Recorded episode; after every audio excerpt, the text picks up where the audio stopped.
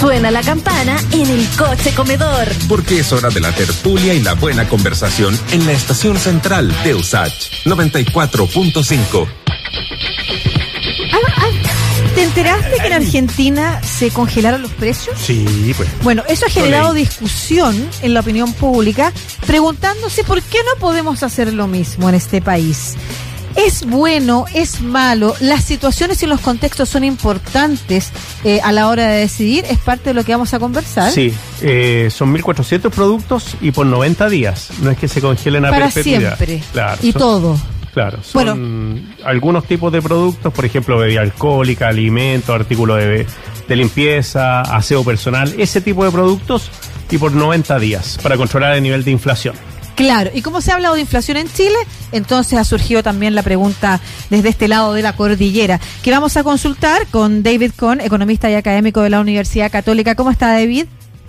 Hola Lucía, hola Marcelo, ¿cómo están? Muy bien, ¿usted? Bien, bien acá. Qué Gracias. bueno. David, cuéntanos, eh, ¿se puede aplicar el- esta medida que se aplica en Argentina en nuestro territorio? ¿Es conveniente? ¿Es aconsejable?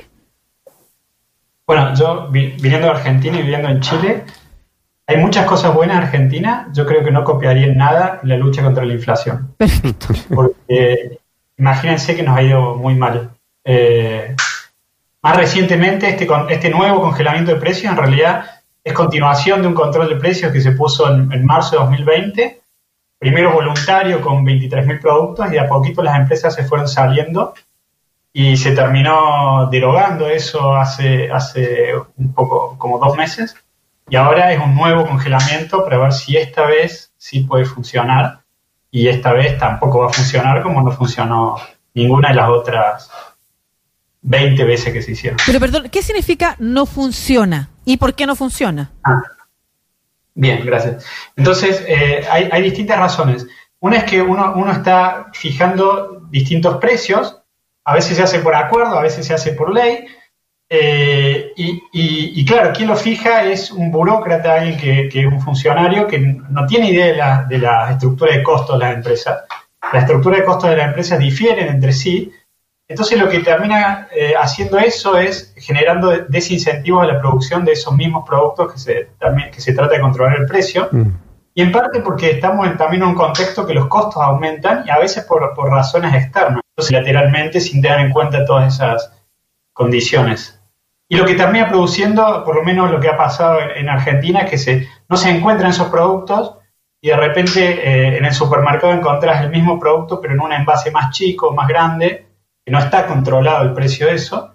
Entonces vas a comprar el dulce de leche en Argentina te encontrás que, que el, de, el de 250 gramos no está, pero está el, de, el nuevo de, 200, de 300 gramos. ¿Sí? Y, y el que tiene el precio controlado es el de 250 gramos, no el de 300. Mm. Eh, ¿David eh, o David le digo, profesor? Eh, David, pero bueno. David, eh, claro, eh, Argentina y Chile son dos modelos económicos completamente distintos, entonces, claro, las políticas a aplicar en distintos países no pueden ser eh, similares.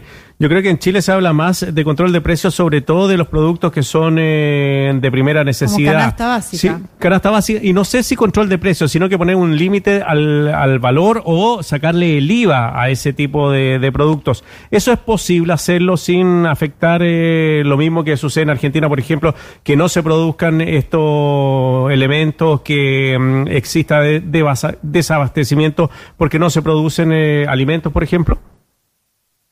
Te, te acoto dos comentarios que quizás se me habían pasado. Uno es que, relacionado a lo que me decís, claro, uno fija algunos precios, pero esos precios se van atrasando en la medida que hay inflación y otros precios suben.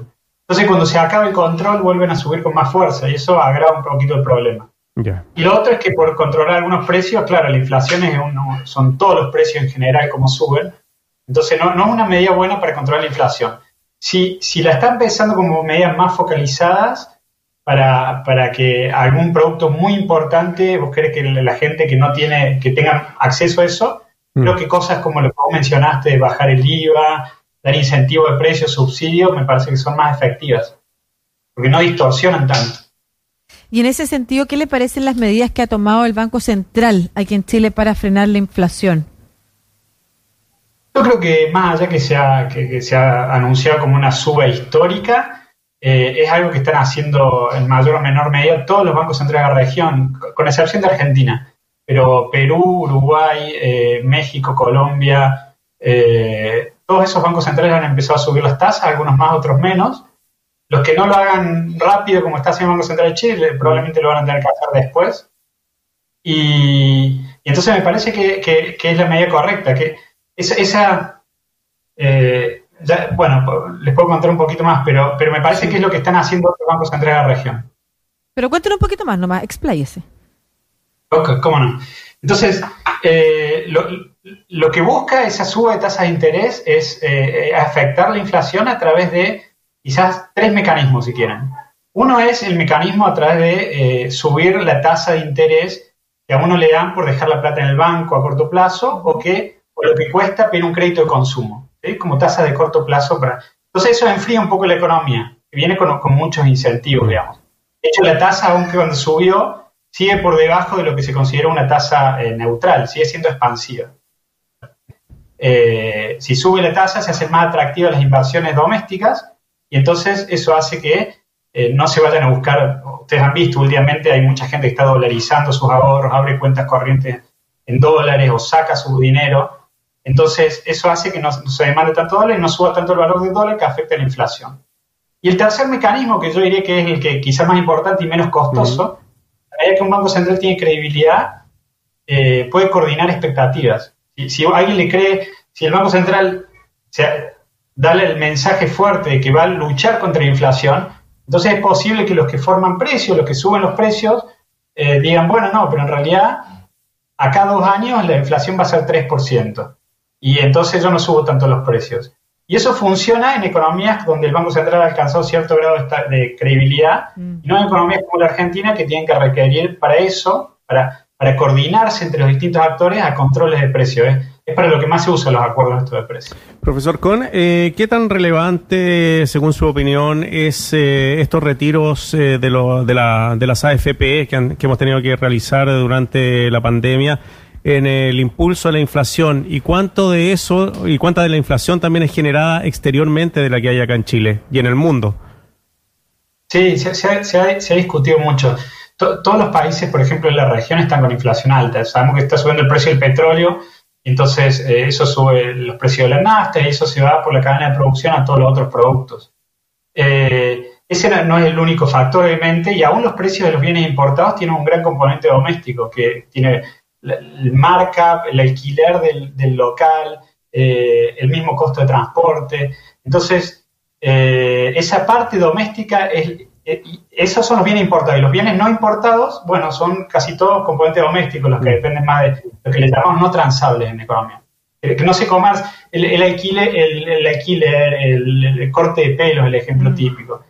Entonces, el Banco Central con su política monetaria puede afectar a, el componente, a los bienes que no se comercializan, esos bienes más domésticos que dependen de las condiciones domésticas, y a eh, la componente eh, doméstico le importa. Y los retiros lo que hacen es que en una situación que está subiendo la inflación, agregan eh, la parte macroeconómica, es que agregan liquidez, ¿no? Entonces saben que la economía va a crecer a una tasa histórica este año, es de las economías en el mundo que más crece, el consumo está liderada por el consumo, a diferencia de otras economías de la región, el consumo ha aumentado mucho. Entonces, eh, es como, yo lo pienso, a mí me, parece el ejemplo de cuando hay un incendio y vos le estás echando benzina. Mm. Y, es la parte macro, ¿no? Obviamente los retiros tienen otras razones, eso se entiende, pero desde el punto de vista macroeconómico es eso, eh, afecta la inflación por ese lado. Más, más demanda, cuando ya está súper alta, y, está por encima de la capacidad productiva de la economía, según lo que estima, por ejemplo, el Banco Central. Eh, profesor, Argentina tiene una inflación altísima, que es, que es como del 50%. Eh, tiene una pobreza muy alta también, sobre el 40%, le leía a usted que publicaba este dato. Como usted señalaba al inicio, hay muchas cosas y a mí me encanta Argentina, hay muchas cosas que envidiarle. Sin duda, probablemente la situación económica no es una de ellas. Por otro lado, Chile ha sido siempre como el alumno bien portado de la región en términos eh, de crecimiento económico, considerando la región que tenemos y probablemente los problemas no tienen que ver con el crecimiento, sino que tienen que ver, claro, control de la inflación, en fin, comportamiento macroeconómico, sino que tiene que ver con la desigualdad. Eh, sin embargo, quisiera saber si esa característica de alumno bien portado de la región todavía la sostenemos, si pese a nuestra crisis política, social, institucional, y se lo pregunto a usted además que tiene esta visión eh, de ambos países, eh, por ejemplo, ¿ha afectado o no nuestras posibilidades de seguir expandiéndonos como economía? o si considera que efectivamente pudiéramos, como algunas amenazas se escuchan, terminar pareciéndonos Argentina, como dicen, yo no quiero menospreciar de verdad eh, al país vecino, porque, insisto, tiene muchas cosas que nosotros le podemos envidiar, pero, sí, pero este sin duda, claro, es un referente de malas políticas económicas que los han conducido a este escenario. ¿Hay alguna posibilidad de que Chile pudiera encaminarse por esa vía? La crisis institucional en la que nos encontramos ha mermado la capacidad, la credibilidad también de Chile en, en materia económica, o usted cree que no y que todavía estamos eh, por bien puerto y siendo bien conducidos en ese sentido? Eh, bueno, lo primero es que sí, lo la Argentina es en cierta manera una tragedia, no, tan grave como Venezuela, pero eh, yo les podría contar a ustedes que en los últimos 50 años, eh, en 23 cayó, cayó el producto de la economía. Entonces eso quiere decir que más o menos cada dos años, los últimos 50 años, un año sí, un año no, un año crece la economía, un año cae. Con las consecuencias que eso tiene en el desempleo, en la pobreza. Y, de la mano de eso, a mí, yo cuando leo estas cosas, yo quiero decir que el quizás el, mal desempeño o el desempeño insatisfactorio en términos de desigualdad en Chile, yo no creo que sea, eh, que sea porque creció mucho. Yo creo que si, si Chile hubiera hecho algunas cosas como Argentina y no hubiera crecido, hubiera tenido las crisis que tuvo Argentina, la desigualdad sería mucho mayor. O sea, hay cosas que solucionar, pero me parece que no son opuestas a, a las cosas que han hecho bien, digamos. Eso, eso de mi punto de vista, al menos. Y, y yendo más a la pregunta que tenés vos, yo creo que eh, a, mí, ya me han preguntado esto, a mí me parece que lo más importante es conservar la credibilidad en las instituciones. Eh, una de ellas, por ejemplo, es el Banco Central. Entonces, esas cosas se, se, construyen con mucho, con mucho esfuerzo, con mucho tiempo. No fue siempre así en Chile. No fue hasta recién en los 90 lograron bajar la inflación. Antes era como Argentina, digamos, tenían default, tenían crisis, tenían...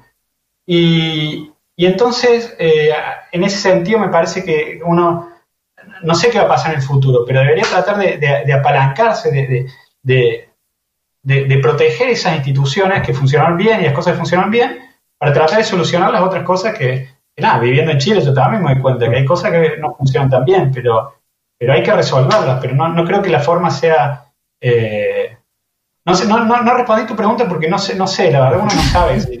Hay eh, cosas distintas. Sí, eh, bueno, lo importante también que dentro de los convencionales constituyentes está sigue la idea eh, mayoritaria de mantener la la independencia del Banco Central, del gobierno de turno, y hoy día ha sido ratificado Mario Marcel por el presidente Piñera por un nuevo periodo.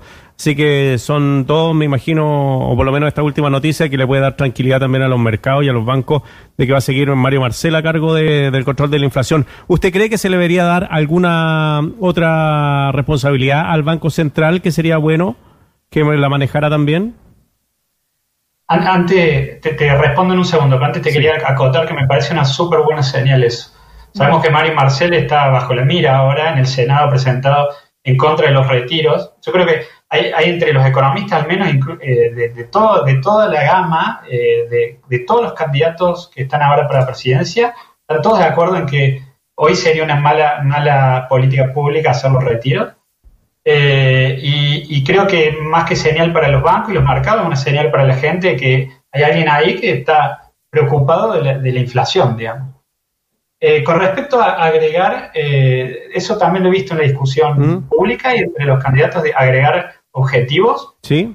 Yo estoy muy influenciado por, por, venir de Argentina en ese caso. ¿sí? a mí, todas nuestras economías, es cierto, hay economías que tienen varios objetivos. el Banco Central de Estados Unidos, la Reserva Federal, tiene un mecanismo, un, un, objetivo también de empleo, ¿sí? Y, y, y, funciona bien. Y hay otros bancos que han dado ejemplos que también tienen otros objetivos y funcionan bien. El, problema que, que, yo le veo es que eh, no, no, sería ideal una vez que vos superaste el problema de inflación crónica, pero como estamos viendo ahora, no, no lo hemos superado. Digo, hay gente todavía que está pensando que tenemos que tener control de precios, o que sería bueno que el Banco Central no suba la tasa y se preocupe la producción cuando la economía está por crecer al 11%. Entonces, el, desafío ahí es que abrir una puerta que hasta ahora ha funcionado bien. No sé, no sé, yo no soy muy amigo de esos cambios cuando no me parece que eso sea lo que funciona mal.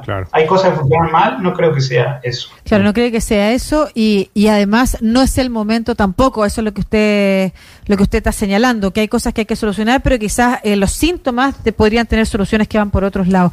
Muchas gracias, doctor David Kohn, por esta conversación, economista, académico de la Universidad Católica. Que tenga muy buena tarde. Hasta luego. Gracias a usted.